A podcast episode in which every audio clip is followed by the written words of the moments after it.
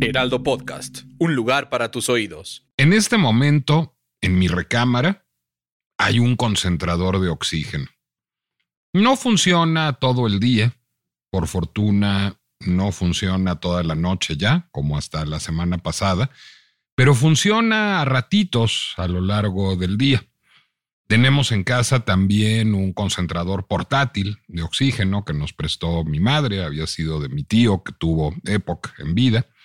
Y además de eso, compramos hace unas semanas un tanque portátil de oxígeno porque teníamos mucho miedo de que se nos fuera la luz. ¿Y qué iba a pasar si se nos iba la luz? Cuando Eunice, mi esposa, ustedes la han escuchado aquí, ha venido dos veces, alguna vez a hablar de Barbie, alguna vez hablar de la muerte, es psicoanalista, es socióloga, es sexóloga, es tanatóloga. Pues sí, pero todas esas credenciales, nada más que andaba oxigenando ochenta y pico. Un par de semanas antes, setenta y pico. Y en el peor momento, sesenta y pico. ¿Y cuál es esa pinche complejidad? Pues la del pinche COVID, que no se acaba de ir. Ese es exactamente el problema que estamos viviendo otra vez actualmente. Ahí, ahí les va la parábola monitoria. Pues en diciembre nos fuimos de vacaciones, Eunice, mi madre y yo, a Nueva York, muy contentos, hacía mucho que no íbamos ninguno de los tres a Nueva York. Nueva York, pues como saben, tiene una oferta cultural enorme y los lo digo no porque quiera yo hacer un podcast sobre Nueva York, si quiero, pero no es este, pero para recordarles que es una gran ciudad de teatros, y en los teatros se, junta mucha gente. Es una gran ciudad de museos y en los museos se junta mucha gente. Imaginen ustedes el Met en 26 de diciembre. Es una gran ciudad de teatros no solo para ver obras de teatro, sino de teatros de ópera. Ahí está la ópera del Lincoln Center y pues también ahí se junta mucha gente. Es una gran ciudad de tiendas, pues ahí está Macy's, que es la tienda más grande del mundo. Imagínense cuántas personas van todos los días a Macy's en la temporada navideña. Es una ciudad de grandes aglomeraciones en las calles. Imagínense caminar por la Quinta Avenida o caminar por Broadway en diciembre. Es una ciudad que es una mala ciudad de coches y una buena ciudad de transporte público. Es una ciudad en la que se usa el metro. Y es una ciudad, además, pues a la que desde aquí se llega en avión y para tomar los aviones hay que usar los aeropuertos. Es decir, pues el contagiadero a todo lo que da. Estuvimos en muchos lugares cerrados, concurridos y en algunos casos mal ventilados. Un teatro creo que es la definición de un espacio mal ventilado, no digamos el metro, sin cubrebocas. Sin cubrebocas, bueno, porque mi madre y yo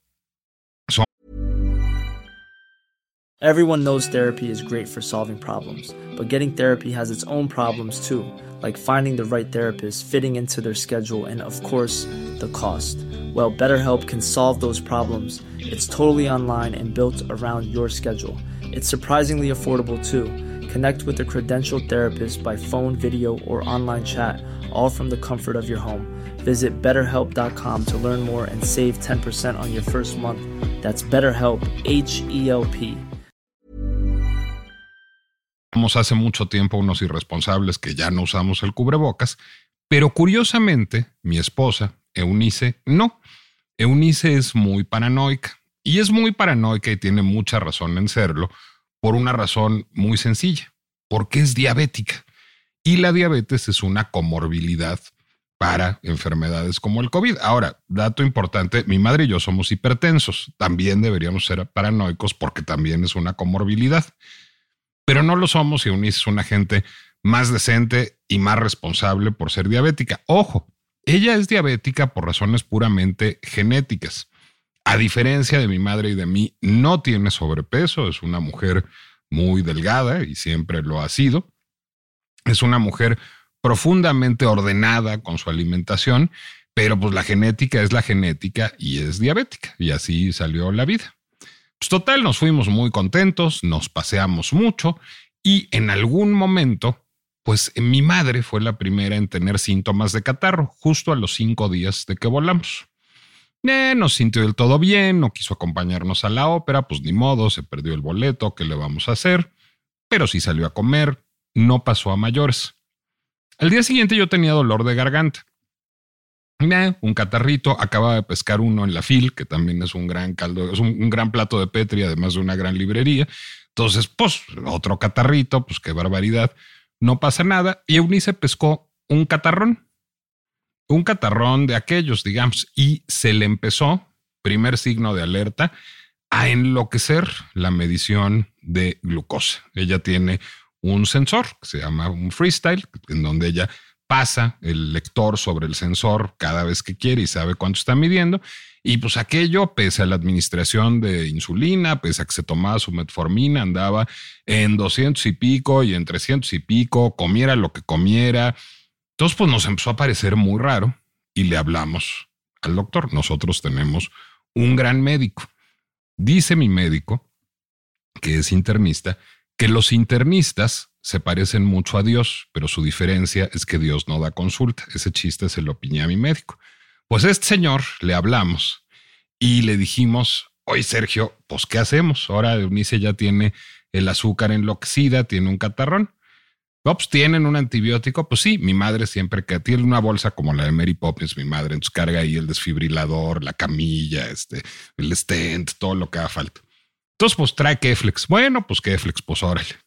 Y entonces ya nos da la prescripción de Keflex nuestro médico y seguimos vacacionando. Nada más que no se compuso con el Keflex Eunice. Empezó a estar pues muy, muy, muy, muy agripada. Total, tenemos una prima que vive allá. Ya les he contado de mi prima perfecta que vive allá con su marido perfecto y sus hijas perfectas en su departamento perfecto, pues nos invitó a la cena perfecta de Año Nuevo y nos hacía mucha ilusión. No más que Unice se quedó dormida en la mesa. Ah, caray, pues ¿qué se le pasaron las cucharadas? Pues no, porque estaba tomando antibiótico, entonces bebió té y habiéndose bebido un té caliente a medio plato fuerte, se quedó dormida en la mesa. A las doce y cuarto, después de darnos el abrazo, el de Unice bastante somnoliento, estábamos fuera de ahí. El día primero estuvo un poco mejor, salió ya con cubrebocas, para fortuna de todos, a oír un concierto de jazz, no quiso ir al museo, íbamos a ir al MoMA esa mañana, no quiso.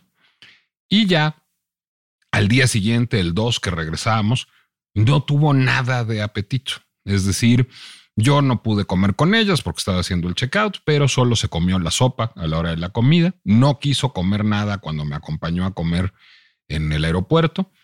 No quiso comer en el avión, se vino dormida todo el avión y saliendo, pues empezó a tener problemas para manipular una maletita de esas de ruedas. Hagan de cuenta, ahí sí que se hubiera echado como tres botellas, pero se había echado como tres botellas de agua y no atinaba a manipular bien las ruedas de la maletita. La tuve que ayudar y llevarme yo las dos maletitas de ruedas. Y luego hagan de cuenta estaba como en cámara lenta, que era como una secuencia onírica de una película. Es decir, hacía todo, caminaba, avanzaba por los pasillos del aeropuerto, pero hagan de cuenta que pues, ella estaba a otra velocidad. Y le preguntamos cómo se sentía, decía que se sentía muy bien, estaba ardiendo en fiebre, bueno, ardiendo, tenía 38 y medio de fiebre, pues sí es alto. Mi madre y yo teníamos un catarro muy de andar por casa, un catarrín, nada más que eso. Entonces de pronto dije, no, pues esto sí ya está raro. Y por fortuna conocemos a alguien que hace pruebas COVID a domicilio. Entonces vinieron a hacernos una prueba y pues claro, los tres teníamos COVID. y ahí empezó nuestro via crucis, digamos. ¿Cómo empezó nuestro via crucis? Pues primero, esa noche yo le hablé a Sergio, Sergio me dijo, pues el COVID es el, nuestro médico, el COVID pues es el COVID, pues que siga con el Keflex porque ya lo empezó y pues paracetamol y paciencia así me la aventé yo, por cierto, y fue totalmente la prescripción correcta en ese momento. Nada más que unice ya para la noche, noche en que no dormimos, oxigenaba 73. Nuestro médico nos dijo, oye, pues yo creo que contrátale oxígeno, sí, nada más que para que lo trajeran. Lo trajeron a las 10 de la mañana del día siguiente. Y pues mientras tanto, Eunice estaba delirante, es decir, de pronto incluso tuvo un blackout. Un blackout en el sentido en que ella fue al baño, creía que seguía en el baño y de pronto yo empiezo a escuchar que golpea el espejo, el espejo que tenemos en la recámara para arreglarnos, contra la pared. Y entonces le digo, oye, ¿necesitas ayuda? ¿Qué hago? No, estoy en el baño. No, no estás en el baño, estás en el espejo. Ella no recuerda cómo se levantó del baño y llegó al espejo. Pues, ¿qué explica eso? Por supuesto, la bajísima oxigenación. Es decir, supongo que no le estaba llegando correctamente el oxígeno al cerebro. Terminamos al día siguiente en el Instituto Nacional de Nutrición, gracias a las buenas gestiones de mi amigo Salomón Chertorivsky, para que le administraran Paxlovid. El Paxlovid, ahorita vamos a hablar de él, es un medicamento que está prescrito para casos de COVID. Bueno, pues, mm, ¿qué creen? Que no tenían la dosis necesaria y lo tenían vencido. Le hablamos a nuestro médico y nos dijo, pues no. Entonces de plano ya decidimos sumar otro médico al equipo y le hablamos al doctor Francisco Moreno, también del Hospital ABC, que es epidemiólogo y que es infectólogo y que es una de las voces que más han hablado del COVID. Después de mucho platicar con los médicos, terminó Eunice con una prescripción de un medicamento que sí era asequible, asequible en el mercado negro, diré, que era molnupiravir. En el mercado negro, por lo tanto, a precio de oro, pero estábamos muy desesperados. Bueno, pues la prescripción fue correcta y se le quitó el COVID. Sí, Nada más que lo que no le regresaba y no le regresa a la total normalidad a la fecha era la oxigenación. Bueno, bienvenidos al fabuloso mundo de la hipoxia silenciosa. Es una enfermedad muy serena porque es gente que no oxigena bien, pero no hace disnea. Entonces no te das cuenta de que no oxigena bien. Bueno, pues Eunice Cortés es de esas, o es de esas ahora, cuando menos. Entonces había que estar pegados al oxímetro todo el santo día a ver que no se le bajara. Pues llegaban momentos en que iba al baño y nomás de ir al baño ya andaba en 81, es decir, estaba en 97 conectada al oxígeno y de ir al baño ya se le bajaba 81. Se la echó todo enero. Yo nomás veía ese meme en Instagram que dice que enero ha sido un año muy largo. Híjole, nuestro enero fue un año muy largo. Nomás de ir al baño se le bajaba a 81 el oxígeno. Y así se le echó todo enero, poco a poco. El oxígeno era parte de la prescripción. El oxígeno, más los ejercicios respiratorios, las famosas bolitas, y algunos medicamentos que, pues yo diría que algo habrán ayudado, pero poco, fundamentalmente a base de cortisona, primero meticorten, después Celebrex, pues ayudaron a que se fuera restableciendo. Eunice ya está bien, ya sale a la calle sin oxígeno, ya nunca oxigena menos de 92 se conecta a ratitos al oxígeno. Tenemos el concentrador portátil, a veces lo llevamos como previsión, por fortuna nunca lo hemos utilizado. Trabaja ya en casa, como ella es psicoanalista, ve a sus pacientes en casa, escribe, hace trabajo administrativo. No más que salir la cansa mucho. Es decir, el domingo pasado teníamos el plan de ir a desayunar, al cine, a hacer unas compras y a comer. Pues llegamos hasta el cine porque en el cine ya andaba oxigenando 88 y ya se sentía fatigada. ¿Es eso un COVID largo? ¿O qué es lo que tiene mi esposa? Bueno, más importante, ¿por qué en el año 2024 tiene lo que tiene? ¿Por qué tiene un marido hipertenso con sobrepeso que no se enfermó? ¿Por qué tengo un hermano diabético, obeso, que ha tenido dos veces COVID y que no se enfermó? ¿Ya se acabó la pandemia o no se acabó la pandemia? ¿Hay que vacunarse o no? ¿Con qué vacuna hay que vacunarse? ¿Hay que ponerse el cubrebocas o no? ¿En dónde hay que ponerse el cubrebocas? Dice la OMS que estemos preparados para otra pandemia. ¿De veras? ¿Otra vez? Pues esa es la pinche complejidad del COVID que no se va.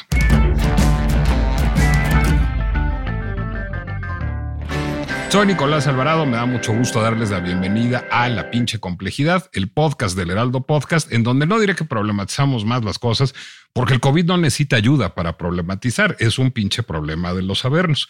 Por eso, pues yo que les digo, mejor les traigo al que sí sabe, el doctor Sergio Islas, médico internista, que es como Dios, pero sí da consulta, nos ha hecho la generosidad de estar en la pinche complejidad Sergio, pues primera pregunta, digo, ya sé que es como de psicoanalista y no de médico, pero creo que sirve de ilustración. ¿Qué le pasó a Eunice? ¿Por qué acabó mi vacación como acabó? Y creo que sirve de parábola para entrar en el tema. Sí, claro.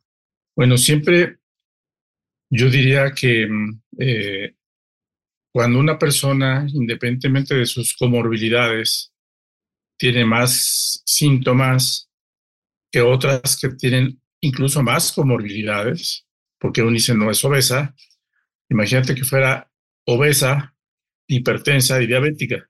No, pues sería, sería peor todavía, ¿no?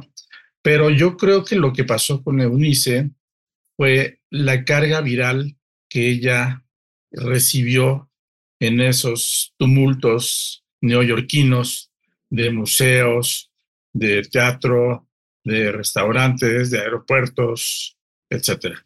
Entonces, la o sea, digamos, para decirlo en cristiano, tu hipótesis es que a lo mejor ella sí se sentó al lado del enfermo y mi mamá y yo estábamos a dos lugares. Exactamente, y le tosió más, habló más junto a ella, y ella por la comorbilidad que tiene, pues recibió más carga viral que ustedes, que no, no estaban tan cerca seguramente de esa persona que estaba expulsando COVID por todos los orificios naturales, ¿no? Probablemente. Entonces, o sea, nariz y boca me refiero. ¿eh? te interrumpo, te interrumpo antes de que vayas a decir una barbaridad. Eso es lo que hace que sea tan importante el cubrebocas. Es decir, realmente el grave error de ese episodio pues, es haber ido al teatro o al avión o al museo o a la tienda sin cubrebocas. Exactamente. El cubrebocas ha funcionado siempre, siempre, siempre. Este, sin ningún problema, eh, excepto cuando las, eh, empezó la pandemia, y aquí las autoridades decían que no servía el cubrebocas, pues sí sirve, porque precisamente te previene de que no te contagies o si tú tienes el COVID, de que no contagies a los demás, aunque no sepas que lo tienes, pero a lo mejor tienes un poco de tos, un poco de gripa, mejor te lo pones para no contagiar. Es un sentido de responsabilidad con las demás personas, ¿no? Cosa que ¿Cualquier cubrebocas o no? ¿Por qué el cubrebocas sirve? De preferencia los NK, los NK9 o 91. ¿Los caen en 95? Ah, porque son más gruesos, ¿no?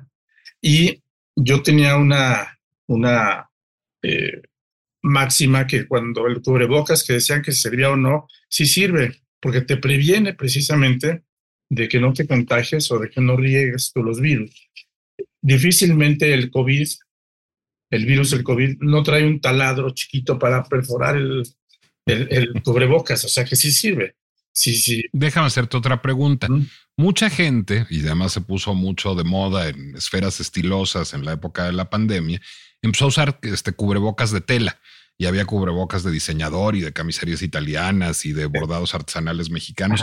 ¿Esos sí sirven o nomás se está reciclando ahí? exactamente, porque esos incluso se lavan se lavan, este, eh, los hacían incluso para que te combinara con tu ropa de ese día, etcétera. Sobre todo más las mujeres, ¿no? Usaban ese tipo de, de, COVID, este, de diseñador, ¿no? no Eso no sirve, ¿no? No, porque son de tela. Son de tela y la tela finalmente deja pasar algo comparado con un cubrebocas quirúrgico de los azules o los NK95 que son todavía mucho mejores, ¿no? déjame hacerme ahora de más pecados. Fíjense que yo tengo una desgracia. La desgracia es que Sergio, además de mi médico, es mi amigo. ¿Por qué es una desgracia? Porque entonces tiene muchas vías para estar jodiendo y presionando. Entonces echó todo diciembre en vacúnense, vacúnense, ya se van a ir de viaje, vacúnense, ya tengo la vacuna. Y yo le decía que ajá. Yo le decía que ajá porque diciembre es un mes muy pesado para mí. Yo tengo mucho trabajo en diciembre normalmente. Y pues yo quería organizar este, autoritaria, patriarcal y tóxicamente todo el operativo de vacunación con la esposa y con la madre. Total, les dije, pues ya chingue su madre, nos vacunamos en enero. Grave error del cuyas culpas sigo pagando, ¿verdad, Sergio?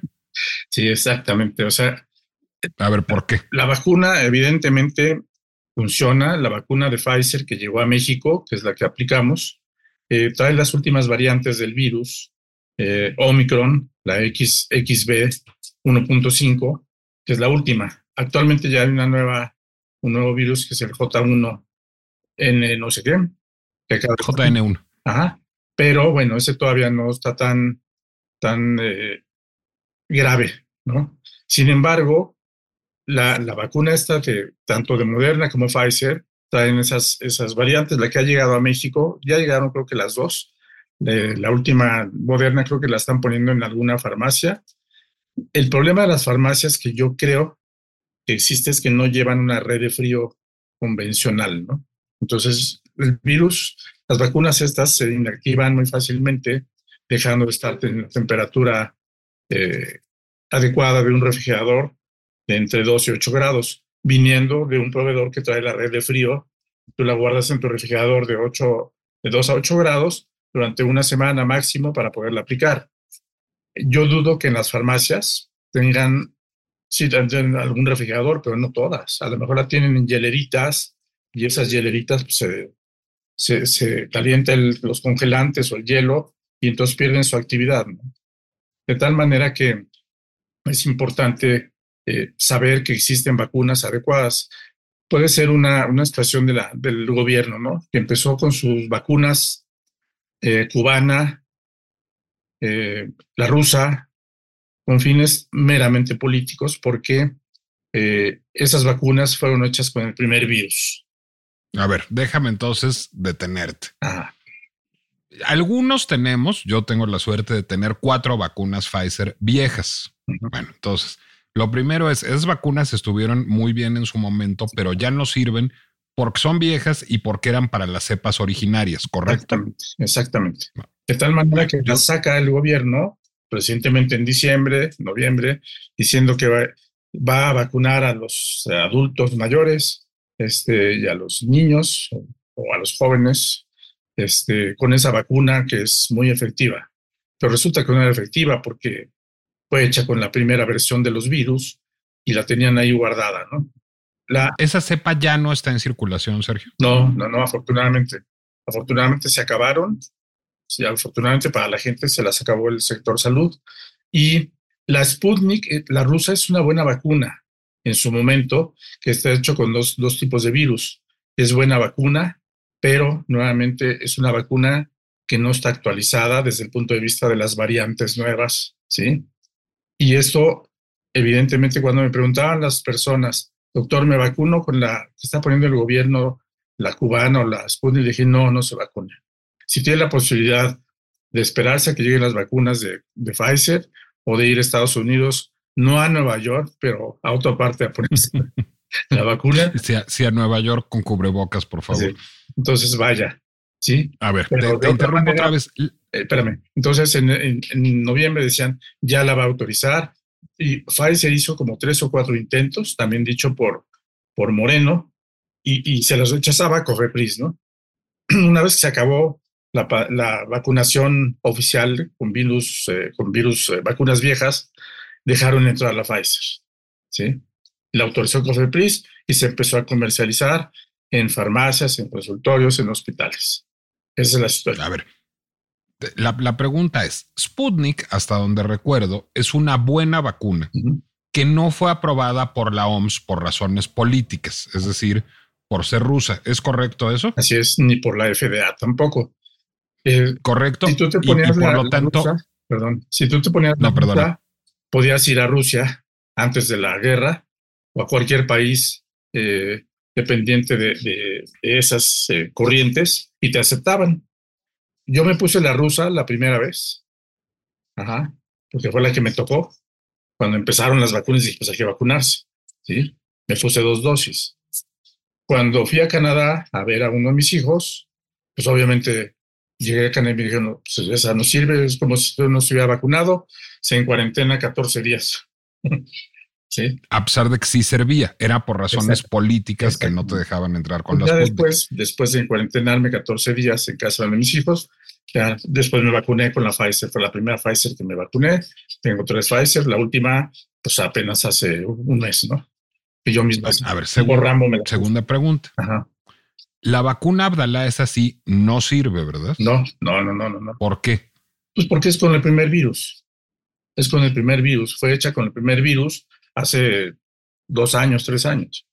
Pero esa sirvió en su momento, fue una buena vacuna. En su momento no estoy seguro porque, hijo, los cubanos, yo tengo una, una impresión que dice la gente que son muy buenos médicos e investigadores, totalmente falso, totalmente falso.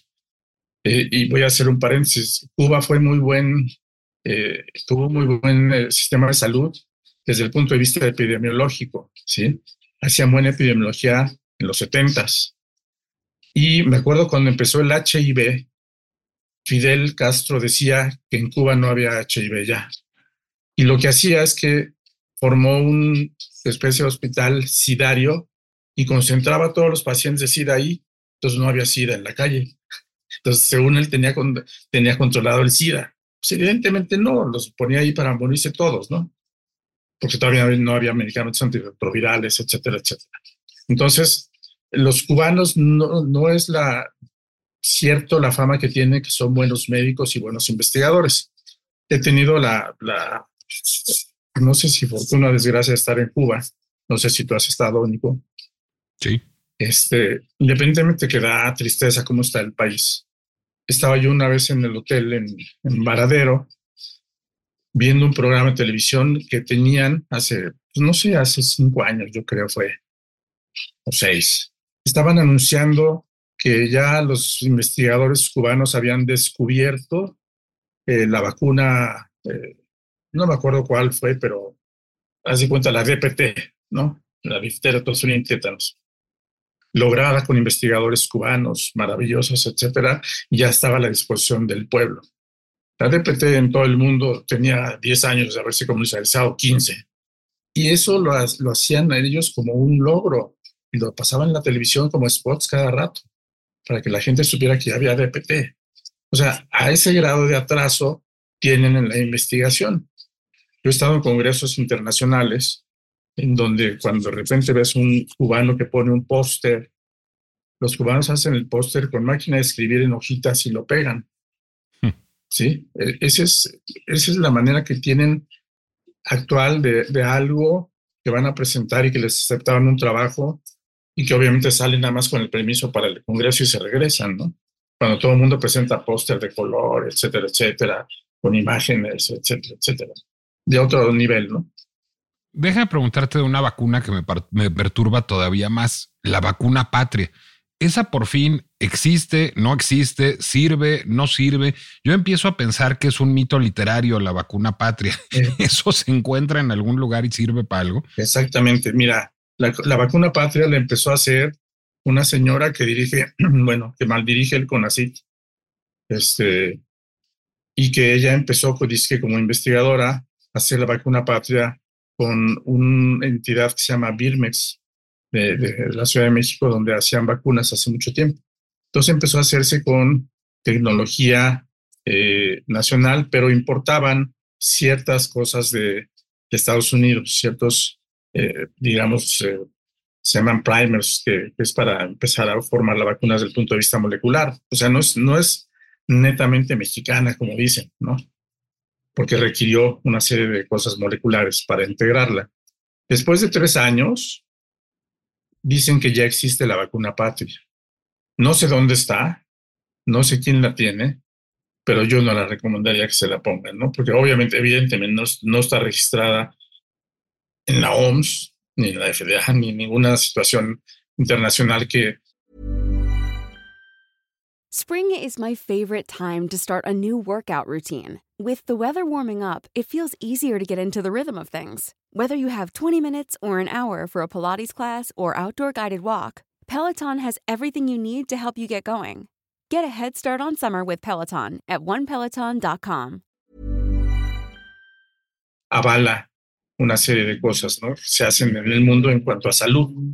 De tal manera. Además, hasta donde entiendo, no es que te la administren en el IMSS o en el ISTE o en la alcaldía, no es que te la venda el doctor Islas y no es que esté en la farmacia San Pablo. Es decir, quién sabe dónde se consigue eso. Exacto. Dieron la noticia hace dos, tres semanas que ya estaba la vacuna patria lista para aplicarse. Incluso entrevistaron un, un, eh, infectólogo, el doctor Macías, que también has de conocer, eh, que eh, está en Guanajuato, que es un buen epidemiólogo también, infectólogo dijo que la vacuna patria podía funcionar porque tenía un, cierto virus RNA que podía funcionar, pero pues que quién sabe dónde se podía aplicar, etcétera. Lo mismo que estamos hablando. No sé de dónde obtuvo esa información, porque no se ha dado la información desde el punto de vista médico-científico en ninguna plataforma racional médica que los médicos o investigadores podamos leer o consultar. Entonces, así está. Bueno, entonces, primer error, no haberse puesto cubrebocas en lugares, eh, digamos, en aglomeraciones, en lugares mal ventilados. Segundo error, no habernos vacunado como tanto me estuviste persiguiendo antes de irnos de viaje, porque nuestras vacunas estaban no solo viejas, sino correspondían a una cepa anterior. Y de habernos vacunado, hubiéramos debido vacunarnos con Pfizer, con Moderna o con Sputnik, con ninguna otra, ¿correcto? Sí, eh, pero Sputnik tampoco estoy eh, seguro porque... Ya tampoco Sputnik. No, porque es de la primera, de la primera cepa, ¿no?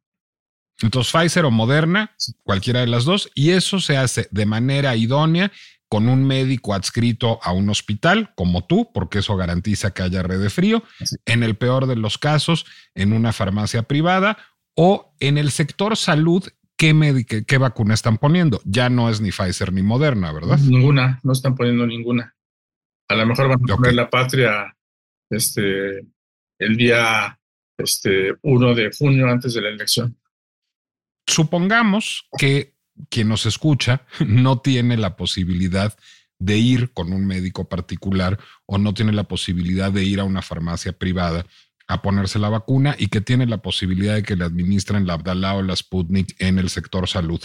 Mejor que se la ponga o que no se la ponga. No, no la recomiendo porque no le va a servir. No le va a servir. Es como ponerle agua destilada en el brazo, que finalmente no le va a servir. ¿sí? Entonces, mejor que ahorre sus 800 pesos o sus 900 pesos y se ponga la vacuna Moderna o Pfizer con un médico o en la farmacia. La gente se gasta mil pesos en cualquier tontería, ¿no?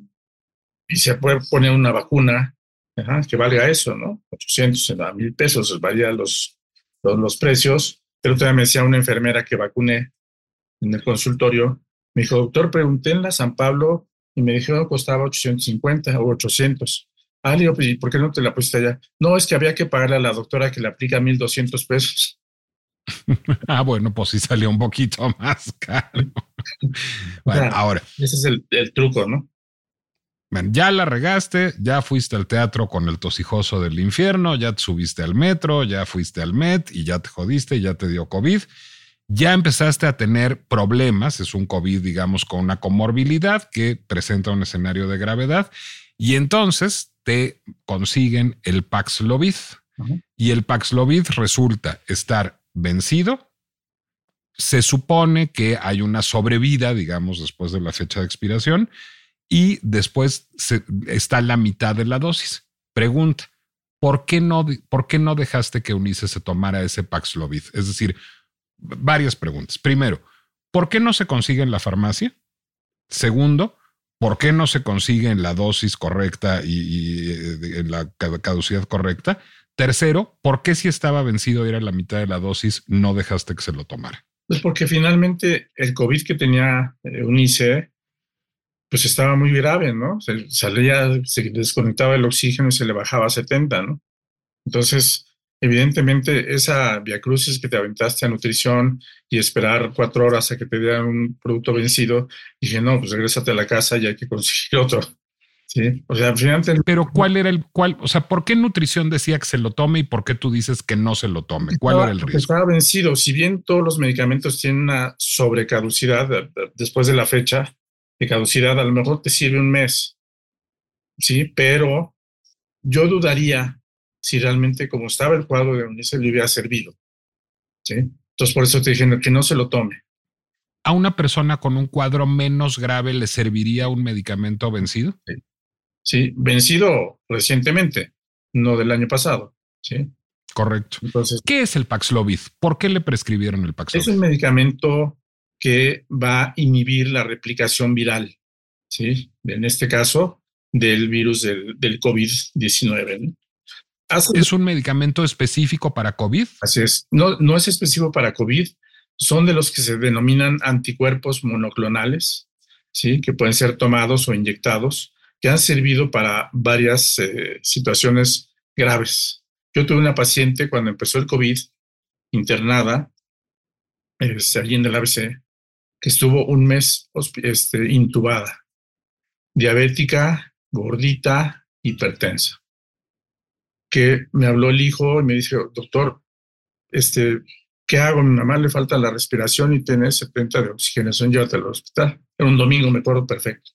La alcancé ahí en el ABC, le dije que le tomó una, una, tomografía, pero en la tomografía, y desde que la vi, dije, no, se va a internar, ¿sí? Este, en ese entonces estaba lleno el hospital, entonces tuvo que esperarse cuatro horas a que le dieran una cama. Le dije, no te vayas aquí, espérate. Voy a hablar con los responsables de la hospitalización, eh, médicos que autorizaban las camas, porque entonces, para, para entonces tenías que tener una cama con un ventilador disponible, porque camas hay muchas, pero ¿para qué te internan una cama y no hay ventilador? Entonces, tiene que haber cama y ventilador. En ese entonces, entonces, afortunadamente, para su suerte de la paciente, en cuatro horas o tres horas, dijeron, ya hay una cama. Le internamos e inmediatamente se intubó. ¿sí? Y él dijo, pero no, es que si se va a intubar, se va a morir. A ver, si no se intuba de todo, se va a morir. Entonces hay que correr el riesgo y darle el beneficio de oxigenarla mejor, de darle tratamiento, etcétera. Como a la tercera semana le pusimos una cosa parecida al, modul, al pero inyectado, ¿sí? Inyectado para mejorar todavía la, eh, la carga viral que tenía, una carga viral muy grande, se determinó la carga viral por PCR. Entonces iba ya mejorando, iba mejorando, pero todavía le faltaba. Entonces le pusimos una dosis intravenosa de ese medicamento, más todo lo demás que se le puso. Se le puso antibiótico porque se sobreinfectan eh, con bacterias y más estando intubada. Finalmente salió. Allá aprendimos también que los pacientes con COVID, aunque estén intubados, tienen que estar boca abajo.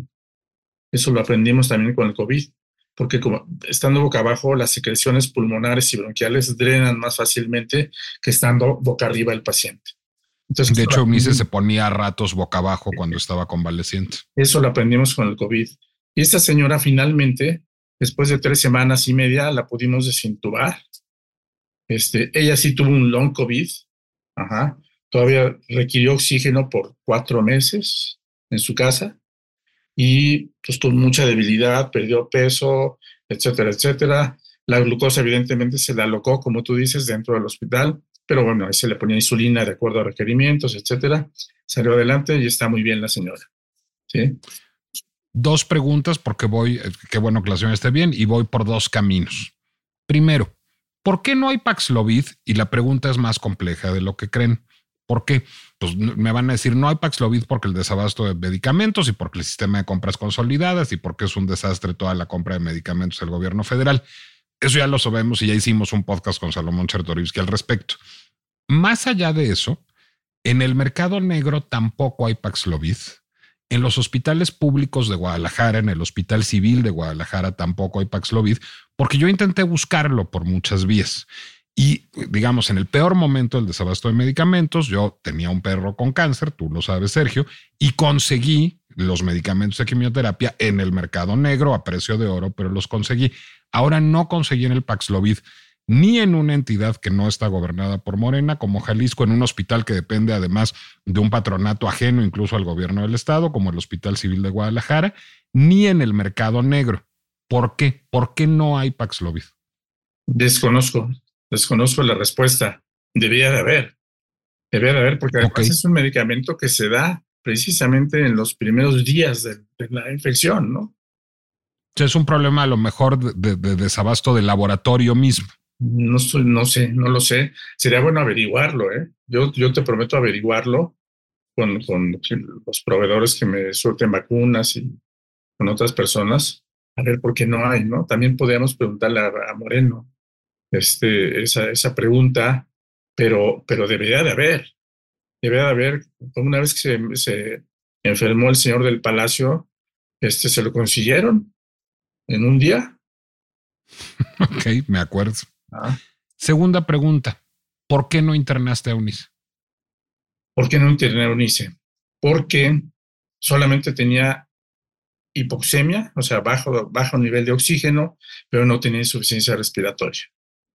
Si hubiera tenido... ¿Cómo se mide la insuficiencia respiratoria? Con aumento de la frecuencia respiratoria. Tú sabes, todos respiramos a, entre 12 y 16 respiraciones por minuto, ¿sí? Como estamos hablando, pero Eunice no podía incluso, eh, finalmente podía hablar, ¿sí? Porque no tenía disnea, aunque estaba cansada, estaba débil, no, no hablaba por la debilidad, no por la disnea. La disnea es cuando empiezas a ventilar rápidamente, ¿sí? Continuamente, y, y, además tienes hipoxemia.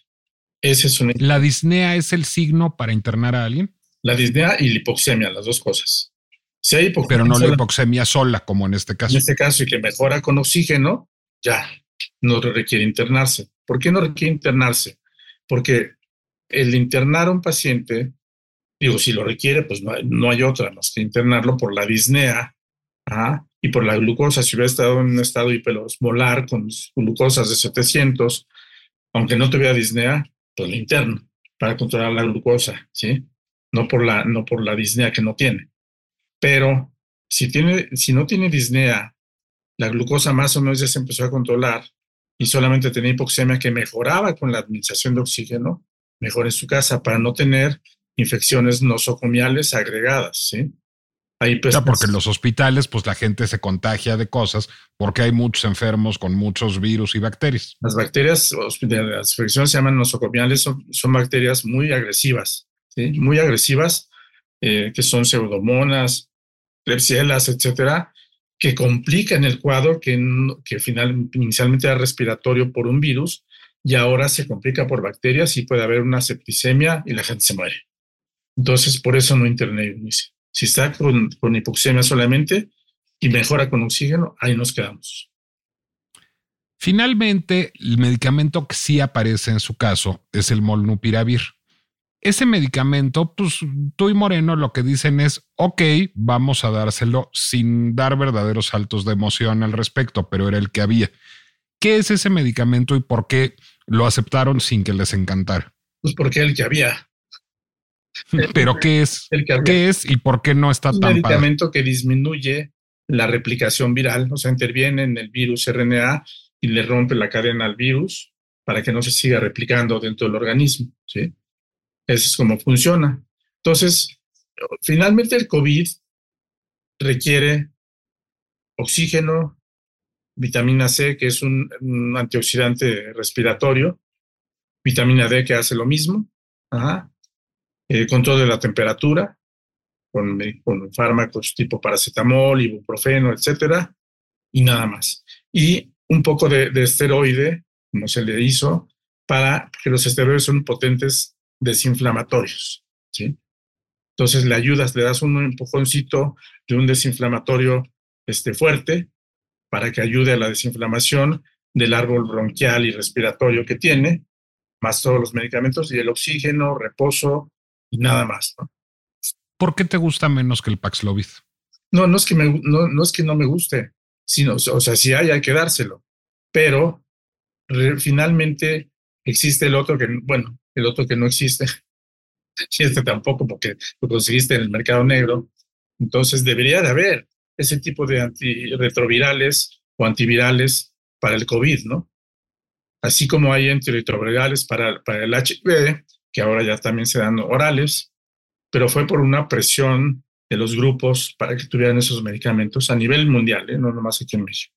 Entonces, si, si la gente que está grave de COVID presionara para esto, o cuando cambien las autoridades de salud, pues a lo mejor habrá disponible en todos lados como, no existe cualquier medicamento.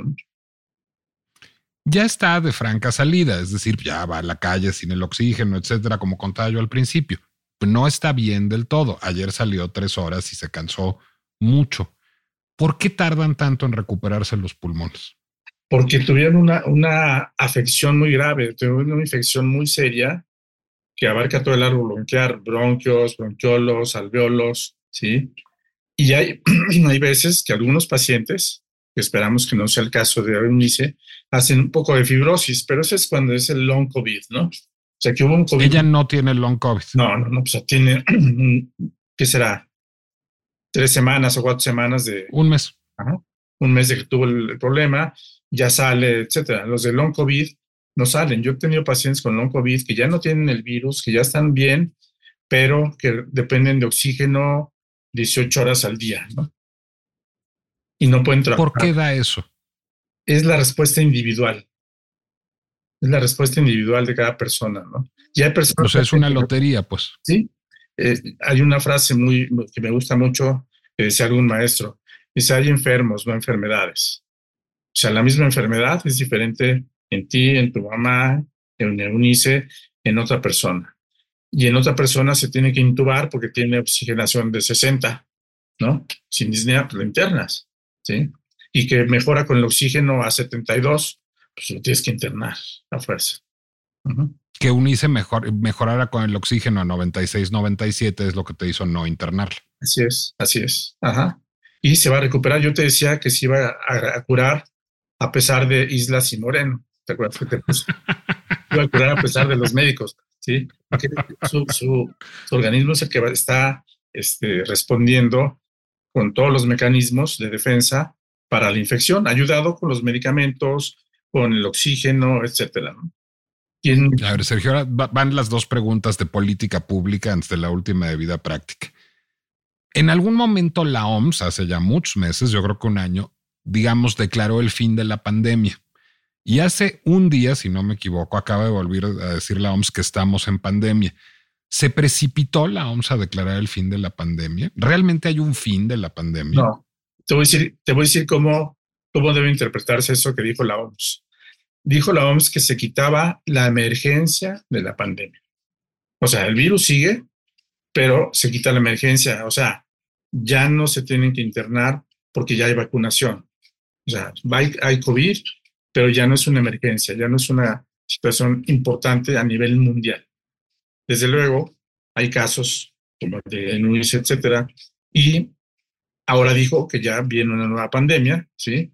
Por los nuevos virus que están, que están mutando, pero siempre la recomendación ha sido usar el cubrebocas, la sana distancia, etcétera. Cubrebocas en lugares cerrados, no ventilados, en conciertos, en aeropuertos, en aviones, en este, lugares donde hay en el súper, si hay mucha gente en la fila para pagar, te pones el cubrebocas, ¿no? Si vas en la calle, pues no hay ningún problema.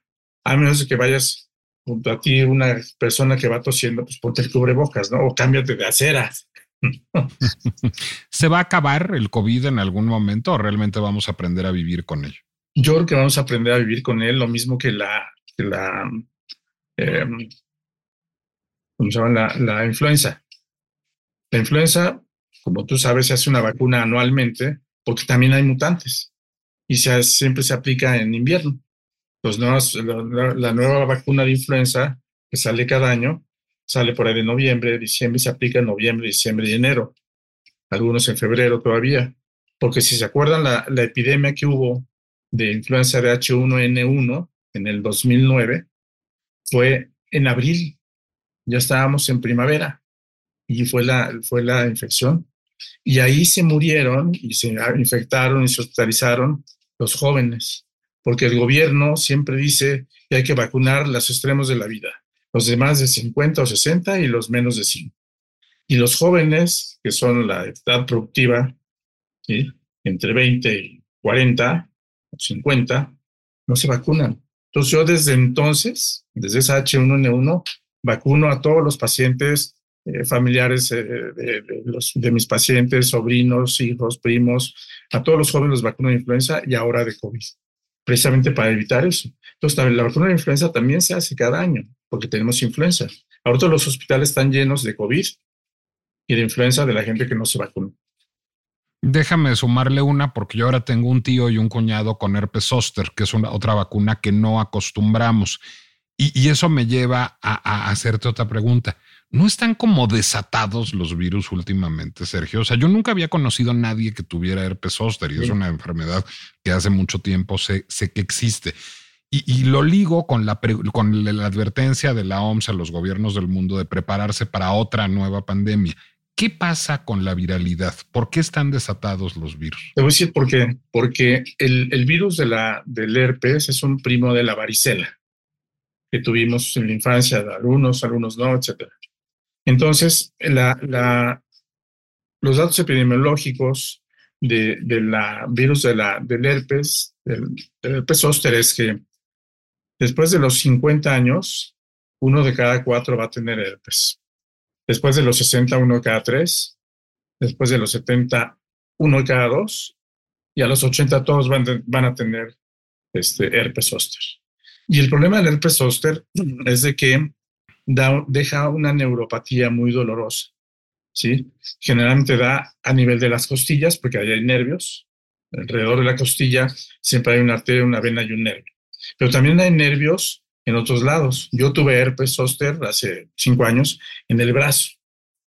Yo me acuerdo que tenía como ardor y hasta me cambié el reloj a la derecha. Después de dos días que hice eso, me empezó a hacer toda la, toda la, la, la, la línea de el herpes. Y dije, ching, me empezó a doler mucho, no podía, etcétera, no podía hacer nada. Como era a la izquierda y manejo motocicleta, no podía subir muy bien el brazo, entonces me ayudaba con el derecho, ponía la mano en el clutch y ya, no la quitaba de ahí, ya manejaba, ¿sí? Ya se me quitó las lesiones del herpes y me quedó la neuropatía como tres semanas de dolor intenso que no te puedes ni, ni poner la camisa, no te puedes ni acostar, no te puedes ni bañar, etc. Entonces la neuropatía posherpética es lo que es muy doloroso. Entonces todo eso se puede evitar con vacuna de herpes o contra herpes. ¿Y esa hiperviralidad tiene que ver con qué? ¿Con el acortamiento de las distancias por la democratización del transporte aéreo, con el calentamiento global, con los estándares de higiene? ¿Por qué hay tanto virus ahora o por qué se contagia más gente? Mira, son, son enfermedades que se llaman oportunistas, ¿sí?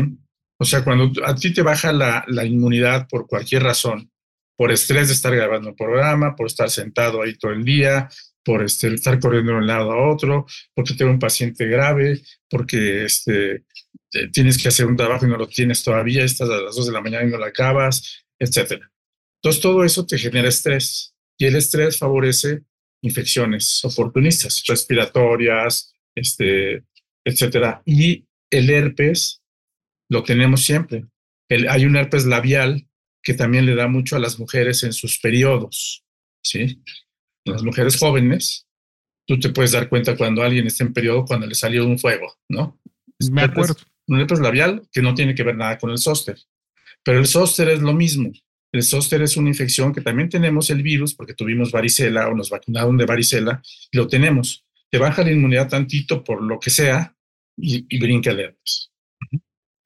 Entonces, para pronto, hay que vacunarse. ¿Cada cuándo de influenza, de COVID y de herpes?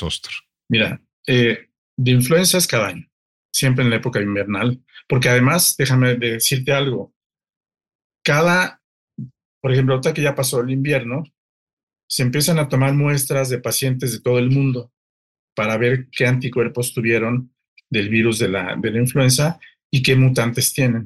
Entonces, en el CDC de Atlanta y en Europa, etcétera, este, miren los virus de cada paciente o de un grupo de pacientes y en base a esas mutaciones hacen la vacuna del siguiente año. ¿Sí? Y lo mismo va a pasar, es lo mismo que pasa con el COVID. Muestrean a pacientes para ver qué mutantes tuvo para hacer la nueva vacuna, en este caso de Pfizer contra el, el Omicron XBB 1.5, es la que está poniéndose, que es la última variante que salió antes de la nueva que está empezando a aparecer. ¿Eso significa que la vacuna de COVID también debe ser cada año? o cada seis meses, no lo sé, dependiendo del tipo de variantes. ¿sí? Entonces, influenza cada año, año COVID, COVID cada, año o seis meses, dependiendo de las variantes que aparezcan. Digamos, hay que consultarlo al médico y estar Exacto, pendiente y estar de la prensa. pendientes de cuando aparece la nueva vacuna de, de COVID, ¿no? Lo ideal que yo creo que va a pasar es que cada año nos vamos a tener que poner influenza y COVID, una en cada brazo. Así yo me la puse una vez en Canadá. COVID. No, pues si eres macho. COVID, influenza, sí, sí, este, mordí una toalla y a ver cómo vacuna. el mismo día una y una. Ahí sí se puede poner la misma el mismo día. Pero si te, te pusiste influenza y te quieres poner COVID, tiene que pasar un mes para pa ponerte la otra, ¿no? Si te la ponen el mismo día, no hay problema. Y eso creo que es lo que va a pasar en un momento dado. A lo mejor va a haber una vacuna que traiga influenza COVID en un futuro cercano, probablemente. Ahora. ¿Y herpes zóster cada cuándo? Herpes nada más se pone una vez. O sea, ¿En la vida? son dos dosis. Son dos dosis. Ah, qué bien. Se pone una y a los dos meses y medio, dos meses se pone la segunda dosis. Eh, llegó a México una que se llama Shingris, que es la que ponen en Estados Unidos y Canadá, ya llegó hace como seis meses, es la que yo le pongo a mis pacientes. Existía en México una que se llama Sostavax, que también requería dos dosis, pero era menos, menos potente que la Shingris. Entonces llegó a México la Shingris, hasta los dermatólogos la están poniendo, el otro día me enteré. Entonces, aglomeraciones sin cubrebocas, pues yo creo que ya nunca van a ser recomendables. Desde luego que no. Si tú vas a una aglomeración de la FIL, del aeropuerto, vas a tomar un avión, ponte cubrebocas aunque te vean feo. Más vale. ¿sí? Sergio Islas, ¿te podemos encontrar en redes sociales? Sí, tengo nada más un WhatsApp, no tengo cara libro ni nada de esos, eh, o sea, Facebook ni, Instagram, nada, tengo nada más eh, eh, ¿cómo se llama? El WhatsApp y tengo LinkedIn, nada más. Bueno, pues van a aparecer tanto el WhatsApp del doctor Islas como el LinkedIn del doctor Islas para cualquier consulta que le quieran hacer por si quieren ir a vacunar. Este, eh, eh, eh, tiene muy buenas maneras para vacunarlo a uno. Generalmente le, está uno diciendo que está uno muy panzón mientras lo está uno vacunando y luego le habla de los whiskies maravillosos que le va a invitar porque también es un gran conocedor de whisky el doctor Islas y lo traeremos alguna vez a hablar de esas materias. Sergio, de veras, muchísimas gracias por habernos iluminado en la pinche complejidad posapocalíptica del COVID y gracias además por salvarle la vida junto con el doctor Moreno a mi mujer. No, hombre, por favor, Nico, un placer platicar contigo, como siempre. Saludos a Unice y a tu mamá. Gracias, Sergio Islas. Gracias a ustedes por habernos acompañado en una emisión más de la pinche complejidad y por haberse aventado mi psicoanálisis médico público en esta emisión. Yo me pueden encontrar en Instagram y en Threads como Nicolás Alvarado Lector. Los espero en una próxima emisión de la pinche complejidad la próxima semana. Tengo una conferencia también sobre las ventajas del vino tinto sobre la salud. Podemos hablar de eso en algún momento. me parece muy bien. Ya voy a echar unos vinos tintos con el doctor Islas mientras tanto y ustedes, por el amor de Dios, váyanse a vacunar y pónganse el pinche cubrebocas.